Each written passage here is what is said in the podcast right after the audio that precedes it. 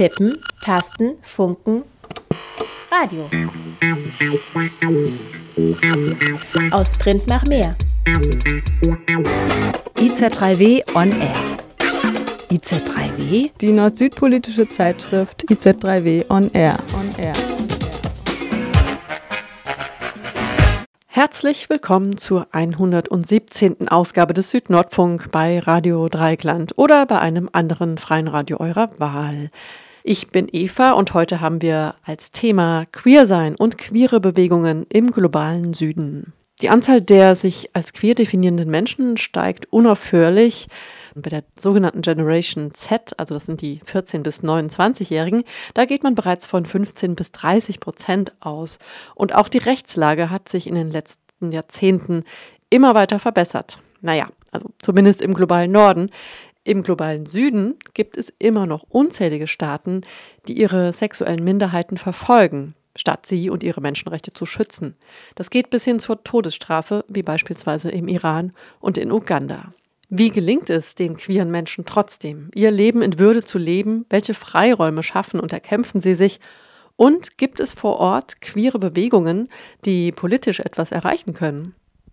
Wir blicken im Südnordfunk deswegen heute auf vier Regionen, auf Uganda und den Iran, wo die Restriktionen gegen Homosexuelle am gravierendsten sind, nach Kenia und zu Beginn gehen wir nach Osten, in den Nordkaukasus. Musik gibt es heute aus dem Iran von den queeren MusikerInnen Mina Richman und Sayes Gaye. تنهایی مثل سوزنه مثل الکل میره زیر پوست تو مثل آرو پنجره خود لحظه یه توف کردن لخت خونه خونه مثل پاشیده شدن کاسه غروره. مثل تنگ غروب. مثل حس جنون. مثل قطه بدخیم سطح راه رگ منفی سیاه هفت تمازوزه سگه مثل پا پاشیدن اسید رو صورت یه گل. مثل بی بی هوشی آدم و شورت شد مثل پینه های بس روی دست اشایر مثل تو نباشم و تو مثل من نباشی و به کارم نپاشیم و به کارم نشاشیم و من مثل تو نباشم و تو مثل من نباشی و به کارم نپاشیم و به کارم نشاشیم بر تنهایی بیا بر تنهایی بیا بر تنهایی بیا بر تنهایی بیا بر تنهایی بیا بیا تنها نباشی بر تنهایی بیا تای خنده Nicht erst seitdem die russische Regierung Ende letzten Jahres beschlossen hat, dass LGBTIQ als Extremistinnen gelten, gibt es Verfolgung von Queers in Russland. In der Region des Nordkaukasus werden LGBTIQ seit Jahren verfolgt, gefoltert und teilweise auch getötet. Laut dem aktuellen Regierungschef von Tschetschenien, Ramsan Kadyrov, gibt es in Anführungszeichen solche Menschen, nicht im Nordkaukasus und dementsprechend hart wird gegen Queers vor Ort auch vorgegangen. Die North Caucasus Crisis Group, kurz NCSOS, unterstützt und evakuiert LGBTIQ aus dem Nordkaukasus und versucht ihnen ein neues Leben an anderen Orten zu ermöglichen. Alexandra von der NCSOS erzählt uns über die aktuelle Situation von Frauen und Queers im Nordkaukasus und wie Sie als Organisation den Menschen vor Ort helfen. I'm Alexandra. I'm the spokesperson of North Caucasus Crisis Group. Ich bin Alexandra, die Sprecherin der North Caucasus Crisis Group. Wir evakuieren Menschen aus dem Nordkaukasus, das heißt unter anderem aus Tschetschenien, Ingushetien oder Dagestan. Diese Regionen sind alle Teil von Russland, aber es ist hier tatsächlich noch gefährlicher für LGBTIQ als in vielen anderen Regionen Russlands. So basically we do this uh, since um, 2017. Wir machen das seit 2017, als die ersten Informationen über die Verfolgung von Queers im Nordkaukasus öffentlich wurden.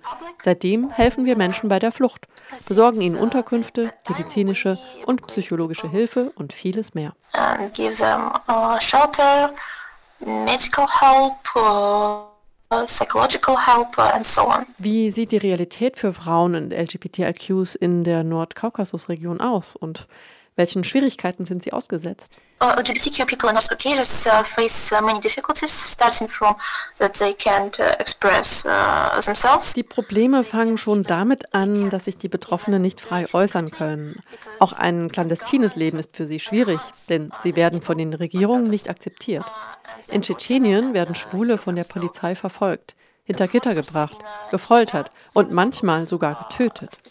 Oder sie werden gegen Geld an die Familien ausgeliefert. Gay people, uh, then uh, they arrested, uh, arrest them and then they torture them and uh, sometimes uh, they kill them, sometimes in, ex in exchange of money.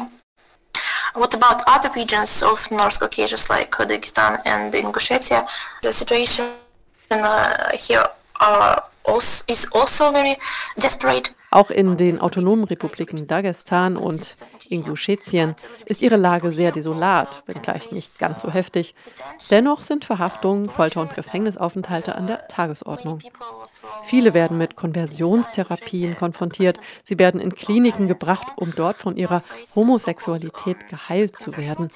Conversional therapy, when um, they put in some clinics and uh, there sh they should be healed from uh, their homosexuality and so on. Uh, what about women from North Caucasus? We didn't work with uh, heterosexual women, for example. Als wir uns gegründet haben, haben wir nicht mit Heterofrauen gearbeitet. Allerdings hat ihre Situation sich seither sehr zugespitzt. Ihre Lage ist verheerend. Ihre Nachfragen nehmen zu. In der patriarchalen Gesellschaft im Nordkaukasus sind Frauen sehr verwundbar. Sie werden zwangsverheiratet oder erleiden psychische oder physische Gewalt. Und selbst die Polizei schlägt sich auf die Seite der Angreifer und nicht die der Opfer. Frauen können nicht auf die Polizei zählen und leben in großer Unsicherheit. Fake marriages or or uh, physical violence, and uh, no one will protect them because uh, police are always on the side of the actors of aggression, not on the side of the victim.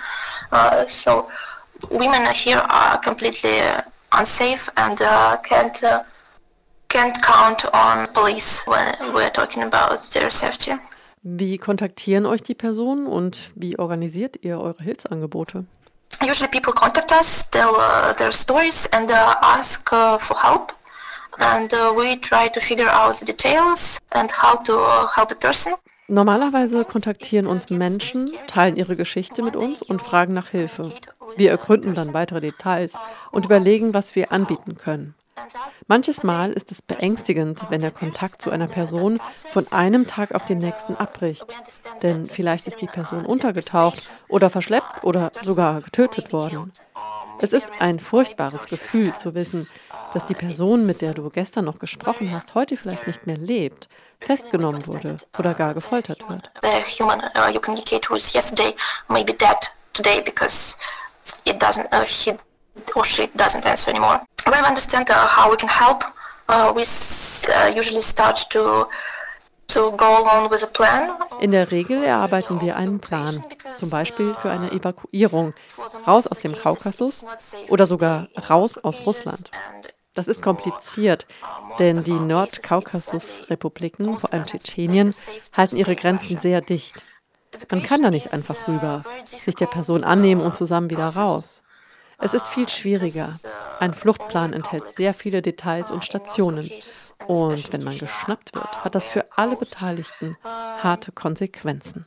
You can't just enter the republic, pick up the person and uh, leave. That's much more difficult. Das war Alexandra von der North Caucasus Crisis Group, die über die Situation im Nordkaukasus für LGBTIQ und Frauen mit unseren Kolleginnen Lena und Svetlana gesprochen hat. Mehr Informationen über die Arbeit von NCSOS findet ihr in der nächsten Ausgabe der IZ3W, in der uns Alexandra im Interview noch mehr über ihre Arbeit, politische Zustände im Nordkaukasus und den Einfluss von öffentlichem Druck auf politische Zustände erzählt. Baby.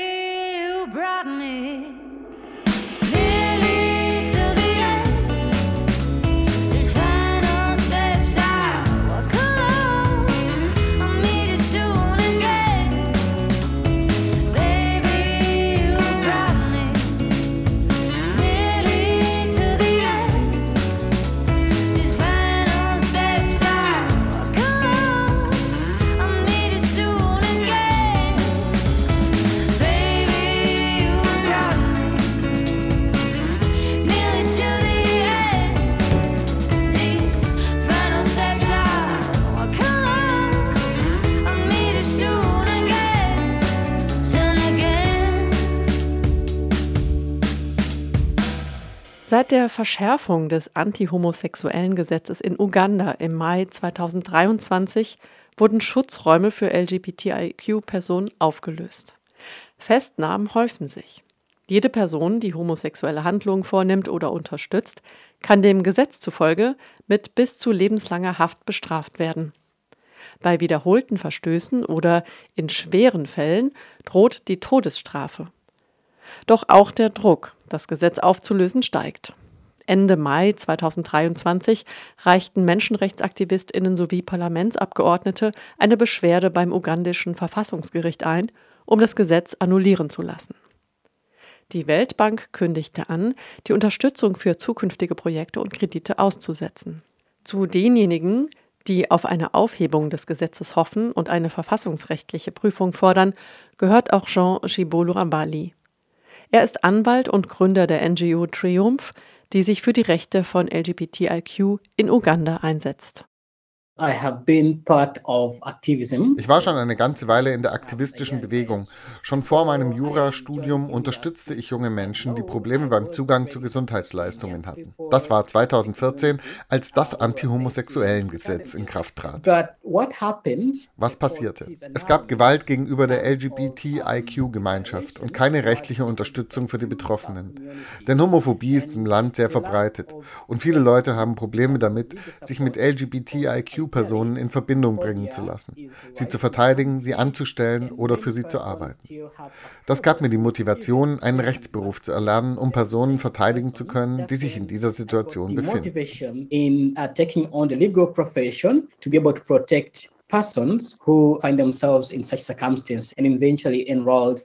postgraduate. Also ging ich von 2014 bis 2017 an die Universität und schloss mein Jurastudium dort mit dem Bachelor ab. Für den Master schrieb ich mich im Anschluss beim Law Government Center ein. Dort gründete ich mit ein paar gleichgesinnten jungen Kommilitonen zusammen Triumph Uganda. Wir wollten uns für die Rechte von LGBTIQ-Personen einsetzen. also provide legal response to LGBTIQ community. This same-sex relations had been illegal in Uganda since colonial times. Gleichgeschlechtliche Beziehungen waren in Uganda allerdings schon seit der Kolonialzeit illegal. 2014 trat dann die Kill the Gay Bill in Kraft, wie dieses Gesetz international genannt wurde. Können Sie sich an diese Zeit erinnern? Wie wurde das Gesetz unter den jungen Jurastudierenden diskutiert? Law. Wenn kontroverse Rechtsfragen in Uganda diskutiert werden, und in manchen anderen Entwicklungsländern ist das nicht anders, dann findet man in Videos, im Hörfunk oder in anderen Medien, selbst bei Leuten, die einem versichern, die Angelegenheit Kraft ihres Berufs sachlich und objektiv anzugehen, dass sie quasi das gleiche Mindset haben wie die Öffentlichkeit. Also have the same mindset as that of the general public. Die Emotionen und die starke Anti-LGBTIQ-Haltung, die im Zuge des Gesetzes 2014 aufkamen, gingen auch an den Studierenden nicht vorbei. Tatsächlich waren die allermeisten für das Gesetz. Viele unterstützten es, obwohl sie es gar nicht wirklich kannten, nur weil die Mehrheit es für gut befand. Das war sehr verstörend. Overall and rather disturbingly an issue nearly in all settings. Ich kann mich nicht erinnern, dass es in den 90er Jahren eine derart gewaltvolle Debatte über Homophobie in Uganda gegeben hätte. Und schon gar nicht eine, die so politisiert war, dass PolitikerInnen Homosexualität und LGBTI-Rechte auf homophobe Weise als Wahlkampfthema genutzt hätten. Homophobia stop being just a prejudice. Wann und warum hat Homophobie aufgehört, nur ein Vorurteil zu sein? Und wann hat äh, Homophobie diese Dimension der Gewalt entwickelt, mit der Menschen heute konfrontiert sind? So when did this change? So the violence or the homophobia, because then it's through homophobia that the violence ensues. Die Gewalt bzw. die Homophobie, die zu dieser Gewalt führt. Darüber gab es viele Diskussionen. Die Rhetorik ging von den Reden derer aus, die gegen LGBTI-Rechte sind und das damit begründen, dass diese Rechte und die Homosexualität eine europäische Importware wären. Wir sagen, das stimmt nicht. Und viele Autoren, Schriftsteller und Aktivisten haben das ebenso geäußert. Warum? Weil es gar nicht die Homosexualität ist, die hier eingeführt wurde, sondern die Homophobie. Instead, homophobia is within uh, Uganda. Uh, there is particular name that you find. In den verschiedenen lokalen Gemeinschaften gibt es lokale Begriffe, also eine Sprache für LGBTI-Personen.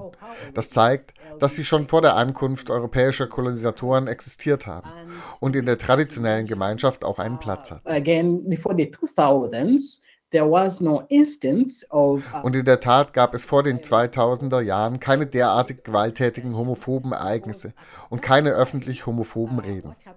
Die LGBTI-Personen in den Gemeinden wurden im Alltag weitgehend nicht belästigt. Oh, people within the communities were not bothered with the issue of LGBTQ persons. This issue only came on table mainly by politicians. Of course, at first, if you look into the history of the country that got its independence in 1962, Uganda wurde 1962 unabhängig.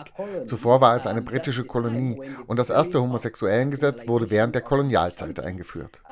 Homosexualität wurde als Straftat im Hauptstrafgesetz des Landes festgeschrieben. Die Kriminalisierung fand also erst mit dem geschriebenen Gesetz durch die britischen Kolonialherren statt, wofür sie sich inzwischen entschuldigt haben. 2008 Erst in den 2000er Jahren, vor allem 2008, 2009, nahm die öffentliche Debatte zu. Interessanterweise jeweils verstärkt vor den Landes- und Präsidentschaftswahlen. Wie deutet man das? Die Politiker haben nach etwas gesucht, was sie am besten verkaufen können. Vor allem, um von den wahren Problemen in den Kommunen und im Land abzulenken. Zum Beispiel von versprochenen Dienstleistungen für die Bevölkerung, die aber nicht getätigt wurden. Especially one that would wash away some of the weaknesses that the community might have. Dann plötzlich findet man in Wahlkampfzeiten Fälle. Man beschuldigt jemanden und erfindet eine Geschichte über sexualisierte Gewalt, die angeblich von LGBTIQ-Personen ausgeübt worden ist. Die lokalen politischen Akteure spielen das zu einer existenziellen Bedrohung für die Gemeinden hoch. Und die Bevölkerung fängt an, an diese Bedrohung zu glauben.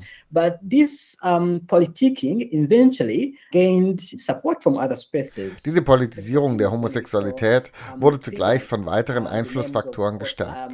Es war um das Jahr 2014, als Figuren wie Scott Lively auftauchten und sich mit Predigern in Uganda zusammentaten. Scott Lively ist der Gründer der ultrakonservativen christlich-evangelikalen Organisation American Family Association. Er und andere kreierten eine Atmosphäre der homophoben Gewalt auf der Grundlage ihres Glaubens. Sie meinten, damit den vermeintlichen Wert einer gesunden Familie zu stärken. Sie gingen noch einen Schritt weiter und veröffentlichten in Uganda Namen und den Wohnort von angeblichen LGBTIQ-Personen. Es war um das Jahr 2014, als Figuren wie Scott Lively auftauchten und riefen dazu auf, diese zu töten.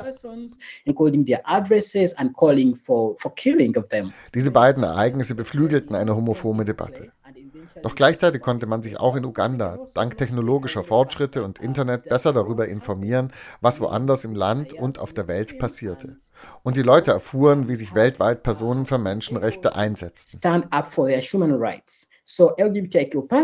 Das alles führt dazu, dass sich LGBTIQs in Uganda für ein Outing entschieden dafür an die Öffentlichkeit zu treten und ihre Rechte einzufordern.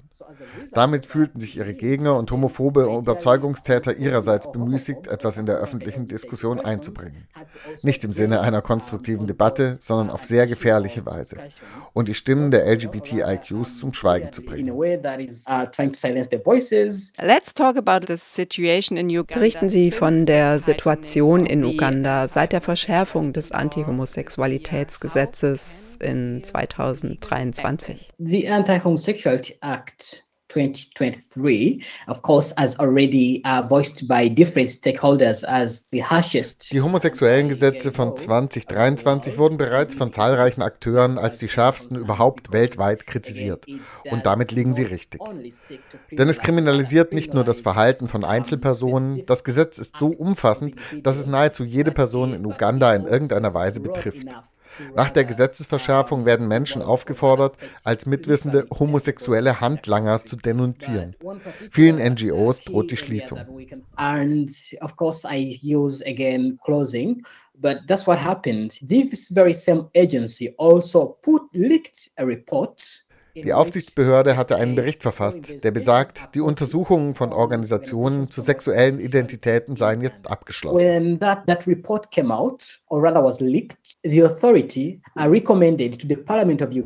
In dem gleichen Dokument empfahl die Behörde dem Parlament, ein Gesetz zu erlassen, das die Verbreitung von Homosexualität kriminalisiert und unter Strafe stellt, weil die existierenden Gesetze nicht ausreichend wären. NGOs should be profiled and stopped from joining other organizations. Auch wurde empfohlen, für die Vorsitzenden solcher Organisationen eine Akte anzulegen, um zu verhindern, dass sie anderen Organisationen beitreten können. And the passing of the law has been very devastating. An increase Gewaltverbrechen nahmen in dieser Zeit der Vorlage des Gesetzes bis zu seiner Verabschiedung zu. Nationale Sicherheitskräfte, aber auch Land- und Hausbesitzer konnten nun jede beliebige LGBTIQ-Person vertreiben. Also being evicted, physical violence towards LGBTIQ persons, especially transgender women. NGOs wurden vertrieben. Physische Gewalt nahm zu, vor allem gegenüber Transfrauen und Transmännern, einfach nur, weil sie einfach zu identifizieren sind. Es gab Verhaftungen, Klagen und Gerichtsverhandlungen. Eine Person könnte nach dem neuen Gesetz zum Tode verurteilt werden.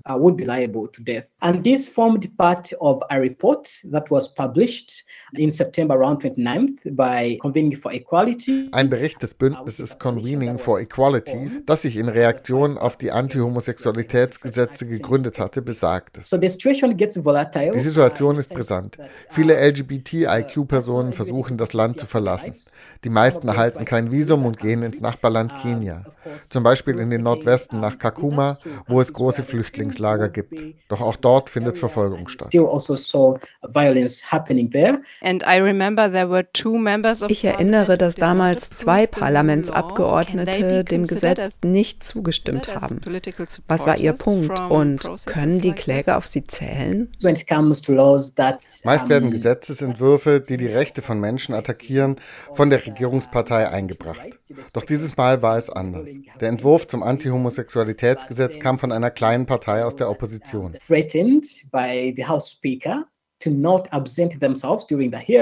Und die Parlamentssprecherin Amita Among hat gedroht, diejenigen aus dem Saal zu werfen, die sich während der Anhörung aufregen.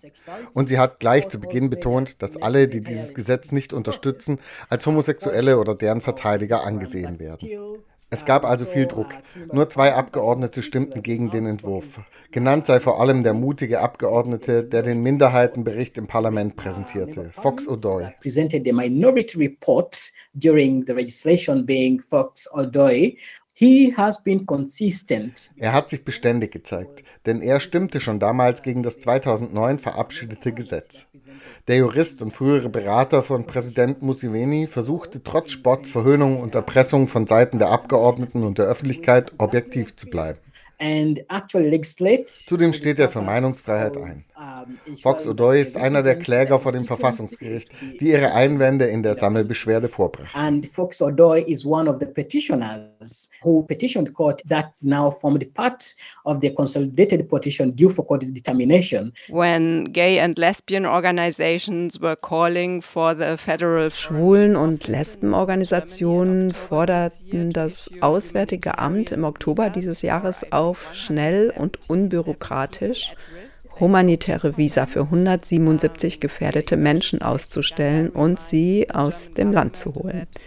Die Queer Emergency Aid Uganda erinnert die Bundesregierung daran, dass sie mit ihrer feministischen Außenpolitik ausdrücklich auch die Rechte von queeren Menschen verteidigen will.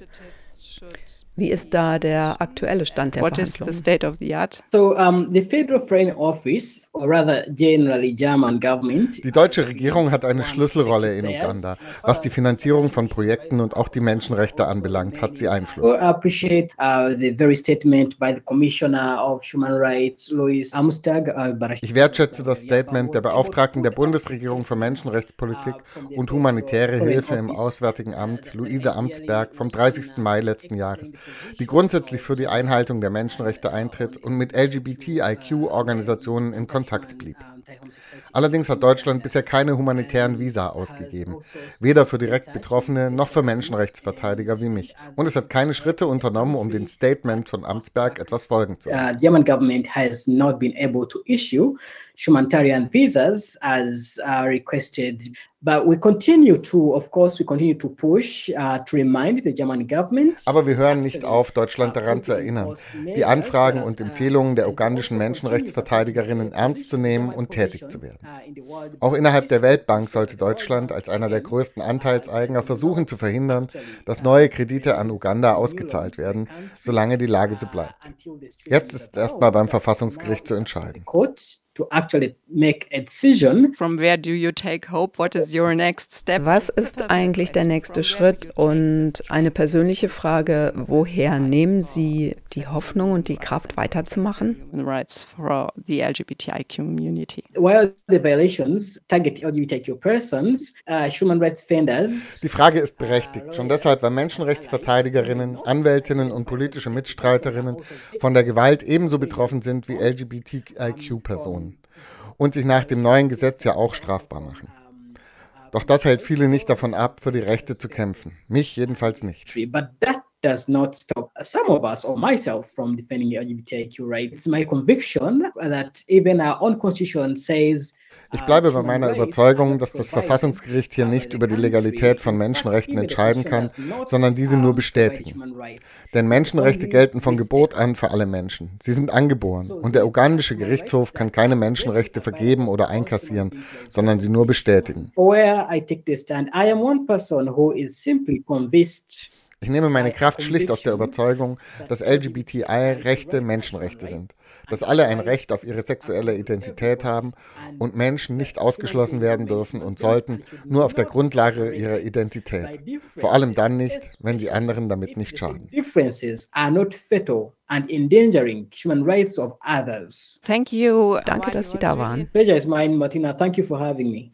Mit dem Juristen und Mitbegründer der NGO Triumph aus Uganda sprach Martina Backes einen Tag vor seiner Rückreise nach Uganda im Dezember 2023. Diesen Monat wird der LGBTIQ History Month in Uganda für eine Kampagne für die queere Community genutzt. Das kündigte vor fünf Tagen die Medienplattform Kuru Times an, die mit News, TV und Hörbeiträgen aus vielen afrikanischen Ländern über queere Themen und Bewegungen berichtet. Der LGBTIQ History Month und die Kampagne will auf die Umstände aufmerksam machen, unter denen queere Menschen in Uganda leben müssen und für ihre Rechte kämpfen. Auch in der am 22. Februar erscheinenden Ausgabe des IZ3W zu queeren Bewegungen weltweit könnt ihr ein ausführliches Interview mit Joan Bali lesen.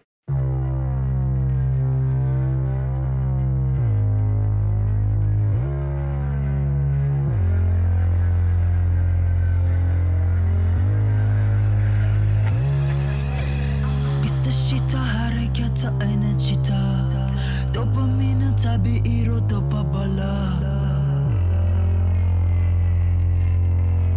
Dopamina sabi iro to pabala Istashita harekyata ainachita Dopamina sabi iro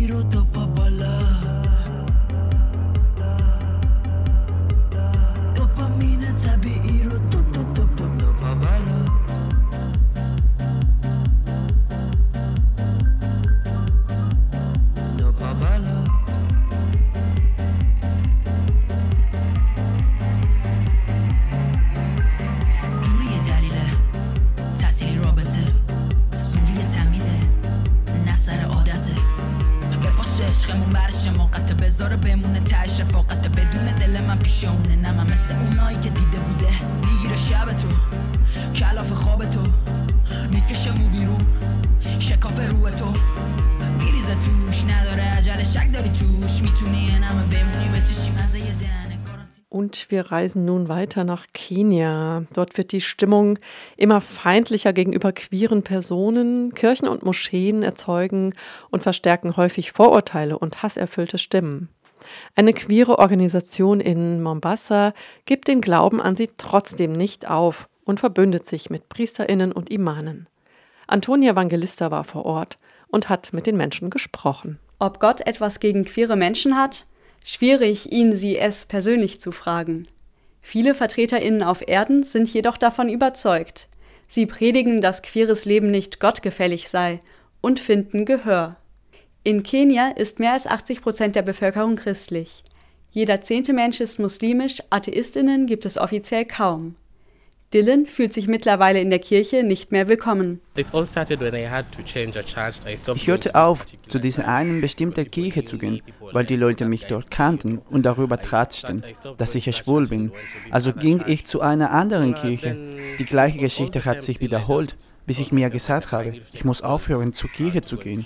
Die Leute betrachten dich dort als einen Ausgestoßenen. Wenn du die Kirche betrittst, schauen sie dich an, als wärst du eine Braut, die reinkommt. Es gibt dir keine innere Ruhe. Du kannst dich nicht mal auf den Gottesdienst konzentrieren. Es ist echt hart, irgendwo zu sein, wo Leute dich behandeln, als gehörtest du zu einer anderen Spezies und seist anders. Sich ausgestoßen fühlen wie eine Braut am falschen Ort gehört noch zu den harmloseren Erfahrungen, die queere Menschen in Kenia machen. Oft werden Betroffene auch körperlich angegriffen, ihre Geschäfte werden niedergebrannt, sie werden vergewaltigt und ermordet. Auch Dylan wurde schon zu Schulzeiten bedroht. Leute haben mir Namen gegeben. Du bist eine Schlampe, ein Homosexueller, ein Perverser und so weiter. Andere haben meinen Namen an die Wände geschrieben. Ich wurde zutiefst verachtet, sogar vor den Lehrern. Denn wenn du schwul bist, ist es allen egal. Du bist in unserer Gesellschaft nicht akzeptabel. Ich wurde auch aus meinen Vereinen rausgeschmissen. Ich war also ziemlich einsam, könnte man sagen. So ging es weiter, bis eines Tages der Direktor eine Rede hielt. Er zitierte einen Bibelvers aus dem Alten uh, Testament, der besagt, dass Homosexuelle gesteinigt werden sollen. Seit diesem Tag hatten die Leute die Macht, mir alles Mögliche zuzufügen. Es ist kein Einzelfall, dass religiöse Zitate verwendet werden, um gegen queere Menschen zu hetzen.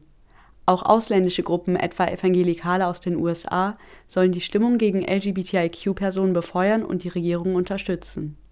Präsident William Ruto und seine Frau besuchen ebenfalls die immer populärere evangelikale Kirche in Kenia.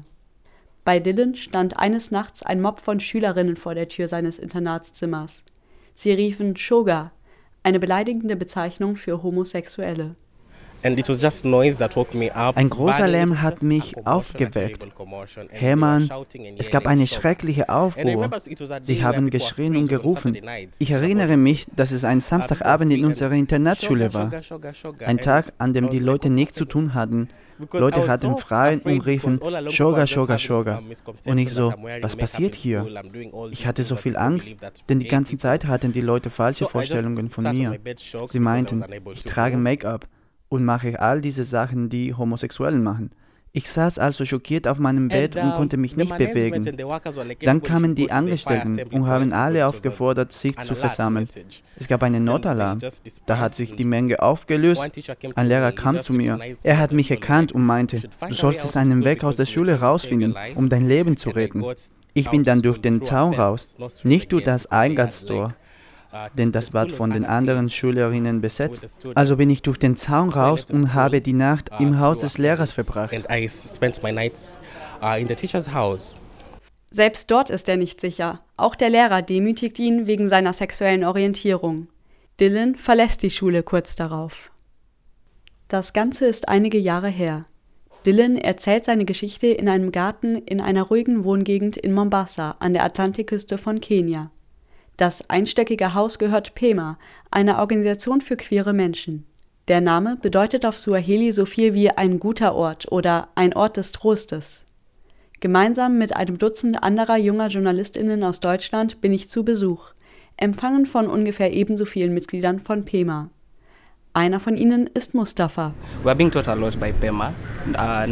Durch PEMA lernen wir viel. Es gibt eine Kampagne zu unseren Rechten und zu mentaler Gesundheit. Die Leute werden dieser Organisation sehr gestärkt und Wissen wird unter den Mitgliedern geteilt. Außerdem werden sie ermutigt, die religiösen Glaubenssätze zu hinterfragen, die gegen sie verwendet werden. Im Vereinshaus können Mitglieder, die wollen, zum Gottesdienst zusammenkommen. In Workshops setzen sie sich mit ihrem Glauben auseinander, wie Mustafa erzählt. I was brought up uh, in both Christian and uh, Islamic religion. My mom was a Christian and ich bin sowohl mit der christlichen als auch der islamischen Religion aufgewachsen. Meine Mutter ist Christin, mein Vater Muslim. Schließlich wurde ich Muslim. Ich habe herausgefunden, dass es im Islam viel Unterdrückung von marginalisierten Gruppen gibt. Deswegen waren Religion und ich zunächst wie Öl und Feuer. Wir konnten nicht zusammenkommen. So me with religion, we were like uh, oil and fire. We couldn't mingle at first. Dann hatte ich das Glück, bei einem Workshop vom BEMA teilzunehmen. Er richtet sich an muslimische Mitglieder. Bei dem Workshop ging es weniger um religiöse Lehren und mehr um die Gesetze des Universums und um Menschlichkeit. They teach us about the law of the universe. They they don't actually base the the teachings on religion and everything. They base things on humanity mostly. So habe ich den menschlichen Aspekt von Religion verstanden statt den politischen. Die religiösen Führungspersonen benutzen Religion häufig für Politik, um Menschen und Stimmen für sich zu gewinnen und Leute zu manipulieren. In Moscheen erzählen sie uns von Himmel und Hölle. Das sollen wir tun, um in den Himmel zu kommen. Mit jenen Taten kommen wir in die Hölle. Bei Pema habe ich gelernt, wie ich mich innerlich und persönlich verändern kann und wie ich mit der Community leben kann. Wenn ich gut mit mir selbst und der Community klarkomme, kann ich auch mit den anderen Leuten außerhalb besser zusammenleben. Das hat mir wirklich geholfen. Um ein gutes und sicheres Zusammenleben zu ermöglichen, geht Pema auch auf diejenigen zu, die queeres Leben oft mit Hölle in Verbindung bringen und es so zur Hölle machen. Religiöse Führungspersonen. Einer von ihnen ist Reverend Joab Omundi. Auch ich habe, bevor ich angefangen habe, diese Menschen zu verstehen, gewaltvoll gesprochen. Dann habe ich Informationen und ein Bewusstsein dafür bekommen und jetzt spreche ich anders. Das ist nicht innerhalb eines Tages passiert. Es war ein Prozess. Ich habe immer wieder Informationen bekommen und wurde sensibilisiert. Ich habe diese Menschen mehr und mehr verstanden, bis ich sie schließlich akzeptiert habe. Jetzt stehe ich auf der anderen Seite und setze mich für sie ein. Es hat Zeit und Geduld gebraucht, dass Reverend Joab nun an der Seite von queeren Menschen steht. Er erklärt, dass er vorher wie viele andere Menschen zu wenig über sexuelle Identität und Orientierung wusste und heftige Vorurteile hatte. I was seeing these people as lesser human beings. Whatever they're doing is not right or what. Ich habe diese Leute als weniger menschlich betrachtet und gedacht, sie handeln nicht richtig. Aber irgendwann habe ich verstanden, dass jede einzelne Person unterschiedlich ist und so von Gott geschaffen wurde. Wenn jemand bisexuell ist, wurde die Person so von Gott geschaffen. Ich schätze die LGBTQ-Organisation, mit der ich zusammenarbeite, PEMA Kenia. Sie haben viel Aufklärungsarbeit geleistet und Barazas organisiert. Wir nehmen an diesen Barazas teil und ich habe dadurch viel gelernt.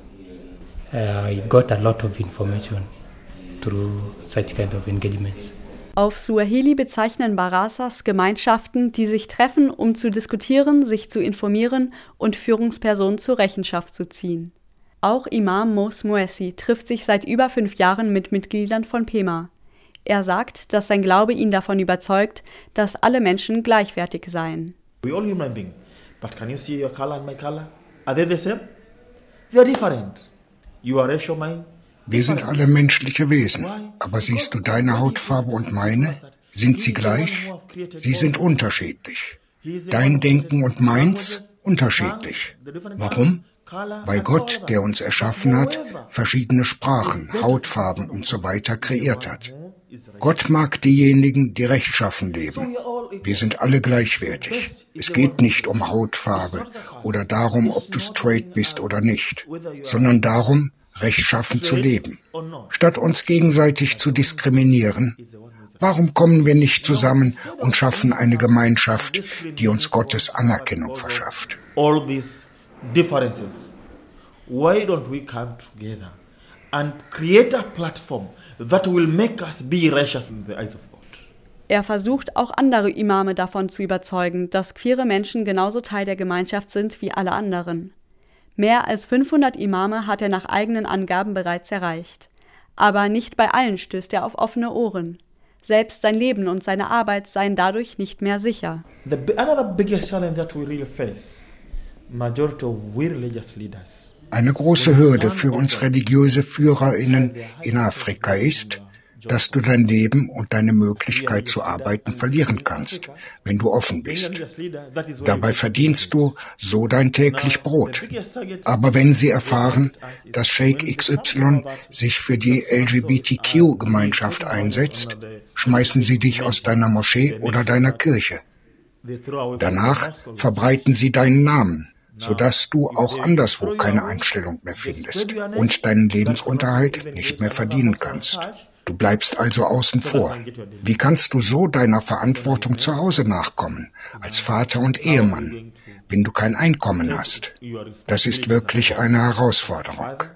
Gott sei Dank habe ich diese Hürde überstanden. Ich habe im August 2021 meine Moscheegemeinde und damit meine Arbeit verloren. Aber das Leben geht weiter. Ich lebe noch. I lost my opportunity just because of that.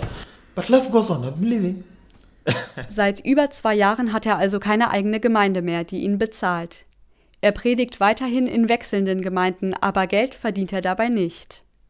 Für einen Imam ist es vielleicht keine Option, sich von der Religion als Institution zu entfernen. Für einige queere Menschen, denen oft so viel Ablehnung und Hass entgegenschlägt, schon.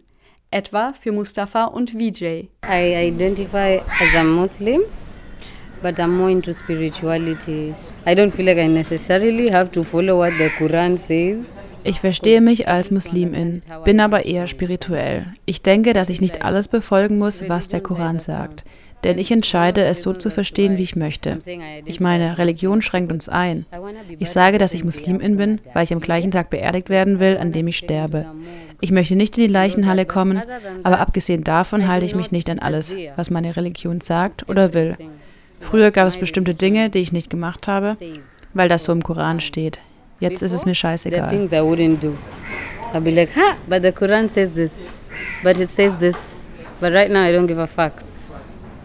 Hast du denn eine spirituelle Praxis?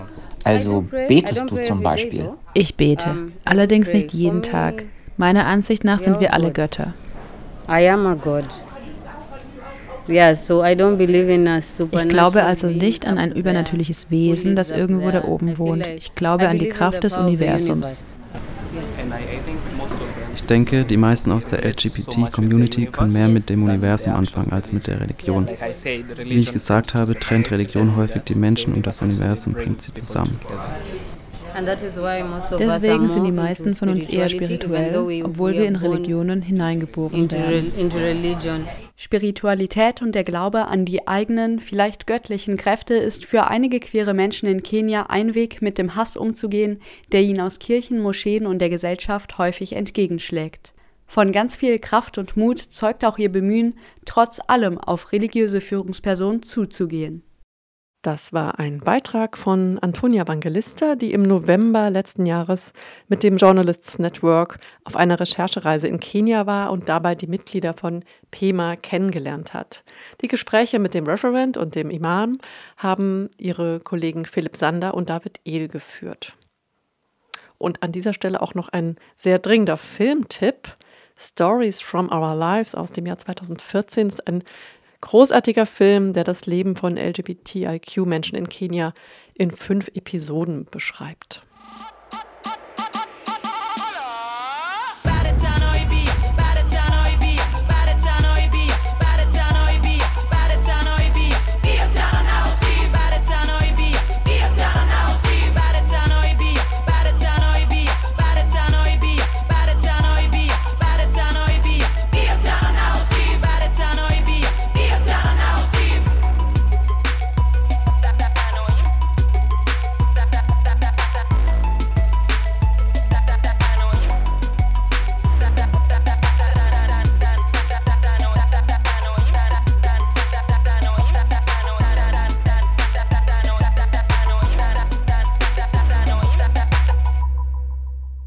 Nicht nur in Uganda, auch im Iran gelten mit die schärfsten Gesetze, was Homosexualität betrifft.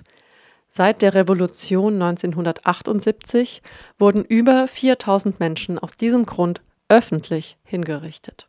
Sie werden es auch aktuell, vor allem junge Menschen, zum Zweck der Abschreckung.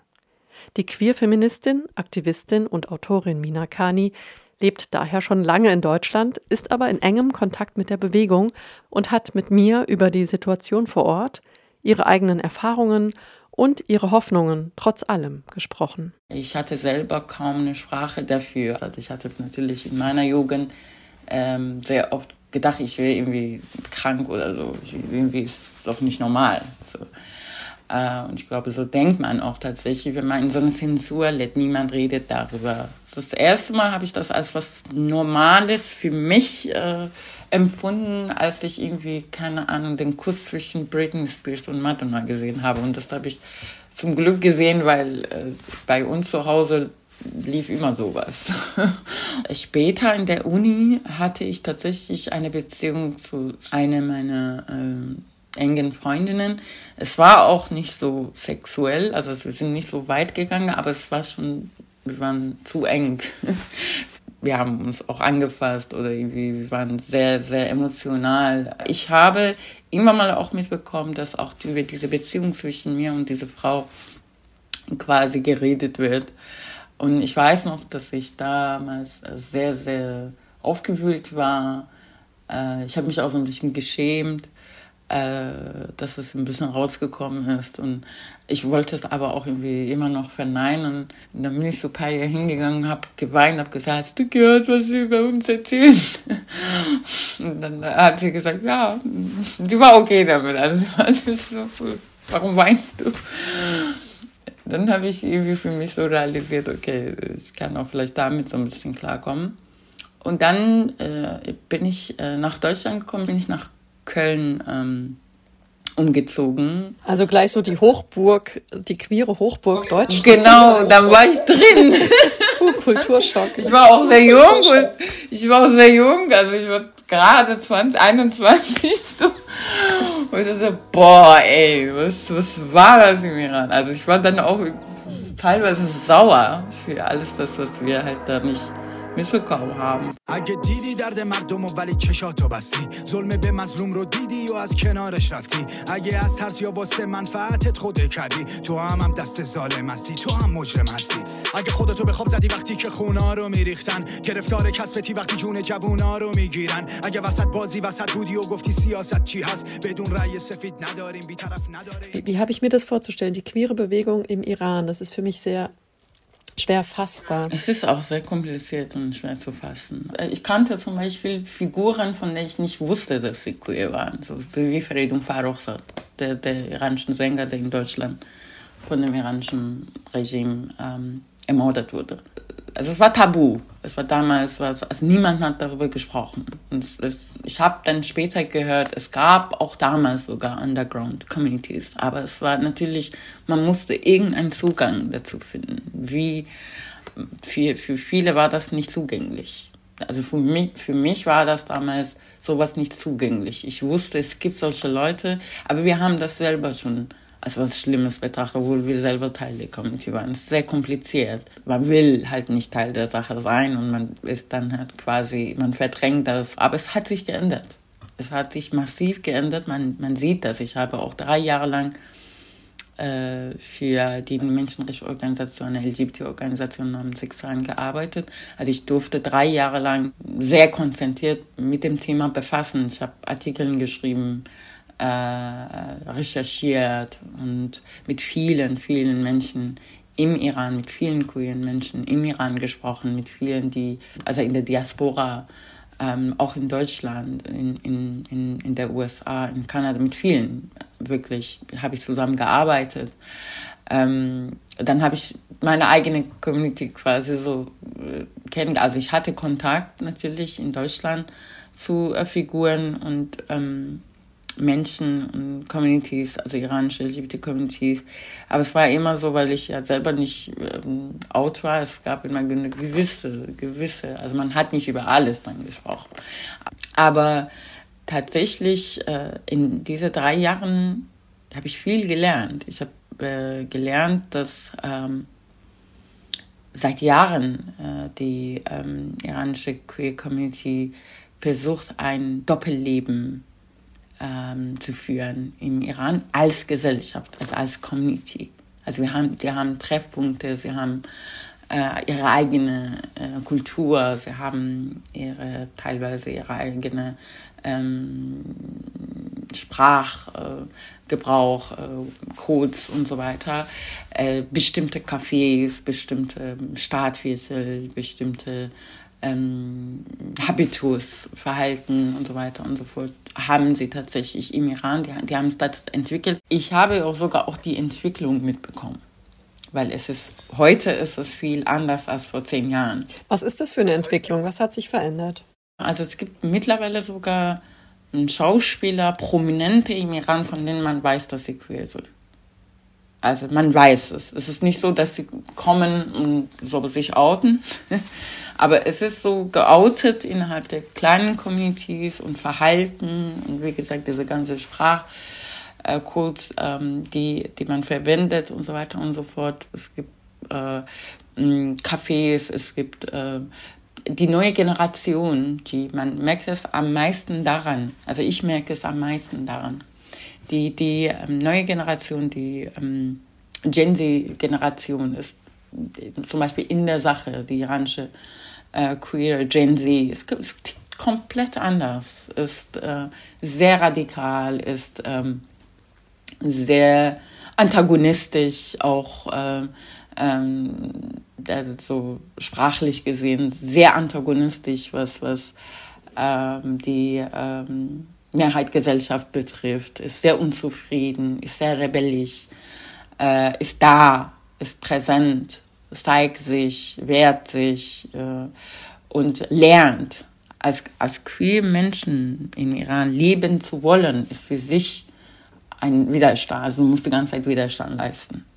Und zwar massiv. ژورنالیست بازاری مخبر دوزاری هنرمند درباری سوراخ موش بخر معمور معذور از بالا دستور جلاد مجبور سوراخ موش بخر سوپ پاپ اطمینان منصوب بی اختیار اصلاح طلب حزب با سوراخ موش بخر صادراتی نایی یا کی زیرو رو کشار جایی بده هرچی دلار داری سوراخ موش بخر Gleichgeschlechtliche Handlung ist bis zu Todesstrafe quasi vor allem für Männer äh, kriminalisiert worden. Also es, ist, es steht im Text von Peitschenhebe bis zu Todesstrafe. Für Frauen ist es ein bisschen komplizierter. Also es ist gesetzlich natürlich allgemein ist es so, dass ähm, vieles kriminalisiert wurde und auch natürlich auch das, unter anderem Korruption, äh, Verbreitung der Korruption auf Erden und so solche Sachen. Das kannst du wirklich auch für diesen Fall benutzen für Frauen. Ähm, aber es gab, wir kannten nicht so viele Fälle. Also bei Männern war es halt so ein bisschen ähm, klarer und deutlicher. Bei, bei Frauen war es immer so unklar, sehr die, die, die, die, die Fälle waren sehr ähm, intransparent und so bis zu diesen zwei Fällen, die dann auch in Deutschland bekannt wurden, äh, Sediri und Elham Chubda, die haben dann die Todesstrafe bekommen okay, der Staat hat gemerkt, dass die queere Community vorankommt und schlägt zurück. Also es war äh, die, die, die Todesstrafe für ähm, Sore und Elham war halt, es, da ging es nicht nur um ähm, die, die, die Kriminalisierung der Handlung. Da haben sie gesagt, Propaganda für, für homosexualitet. تیر بزن از پشت سر بکش تشنه ها رو به قتل حق خواه نامسلح افتخار کن. بیرون مرز به جنایت بزن رنگ و لاب رو. بگیر از من مجده فردا و تقاس رو. ژورنالیست بازاری مخبر دوزاری هنرمند درباری. سوراخ موش بخر معمور معذور از بالا دستور. جلاد مجبور سوراخ موش بخر Gibt es was, was dir wirklich Hoffnung macht für die Menschen im Iran, die queeren Menschen? Ja, die neue Generation. die Gen Z-Generation. Und sie werden in, in den nächsten Jahren, würde ich mal sagen, nicht nur den iranischen Staat und die, die iranische Gesellschaft überraschen, sondern auch die Welt. Also man hat so gewisse Sachen in, bei dieser Bewegung gesehen, aber sie sind ja gerade 16, 17. Ne? Die werden, die werden ähm, größer, die werden älter die werden ähm, reifer. Jetzt, sie haben jetzt eine krasse Erfahrung in den letzten zwei Jahren gehabt. Äh, das haben sie noch nicht verarbeitet. Viele von denen wurden festgenommen, viele von denen wurden ermordet. Äh, sie haben Helden mittlerweile unter sich. Sie haben Namen, Gesichter, Figuren wie Nika, Sarina, Meerschott, viele anderen. Der revolutionäre Akt dieser Generation auf der Straße und innerhalb der Schulen, während Frau Leben Freiheit Bewegung bestand, ähm, teilweise nur noch darin, dass sie gezeigt haben, wie sie sind. Also sie haben nicht große Reden gemacht oder äh, krasse Texte geschrieben oder Manifesten, teilweise auch, teilweise auch. Aber manchmal war einfach nur ihre Präsenz auf der Straße, wie sie waren oder innerhalb der Schule und so, war so heftig für diesen Staat, dass der Staat sie gezielt ermordet hat. Und ich bin mir fest der Überzeugung, dass der Staat diese Jugendliche gezielt ermordet hat. Es gibt so einen Hass äh, von der Seite des Staates gegenüber diesen Jugendlichen. Und es gibt auch eine, eine krasse Resilienz von diesen Jugendlichen gegenüber diesem Staat. Die, die werden die gesellschaftlichen Strukturen verändern. Und das heißt, die treibende Kraft dieser Bewegung in, im Iran und auch mittlerweile innerhalb der Gefängnissen, wo äh, gestreikt wird und so, sind junge Menschen, sind, ist diese Generation. Aber was, was halt nicht da ist, ist eine politische Repräsentation dieser diese Jugend. Und ich glaube, das werden sie selber machen. Also diese Jugend wird das selber, weil die werden, die, die werden diese Bilder nicht vergessen. Also es war 2019 hat der äh, iranische Staat zum ersten Mal es gewagt, auf der Straße so Jugend zu erschießen. Und ich habe schon damals ge gesagt, äh, das wird die Jugend im Iran heftig politisieren. Also wenn Gen Z ein bisschen älter ist, dann muss der Staat, glaube ich, gehen.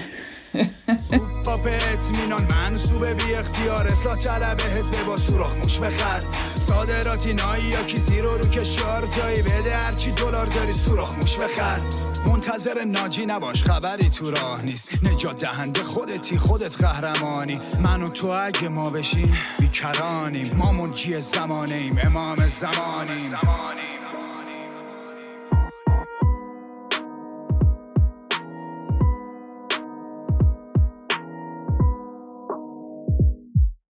Die Langversion meines Interviews mit Minakani könnt ihr online nochmal nachhören, sowie die ganze Sendung und alle anderen Beiträge von heute unter www.rdl.de und auch www.iz3w.org.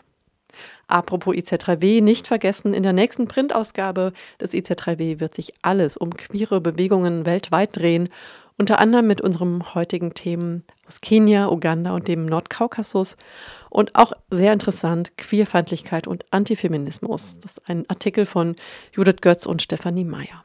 Ja, und wir sind nun am Ende unserer Sendung angelangt. Redaktion war heute Eva. Die nächste Ausgabe des Südnordfunk, die gibt es am 5. März. Bis dahin einen schönen Restwinter. Ciao.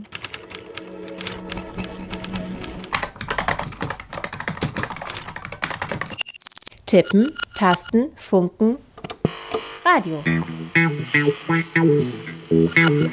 Aus Print nach mehr. IZ3W on Air. IZ3W? Die nord-süd-politische Zeitschrift IZ3W on Air. On Air.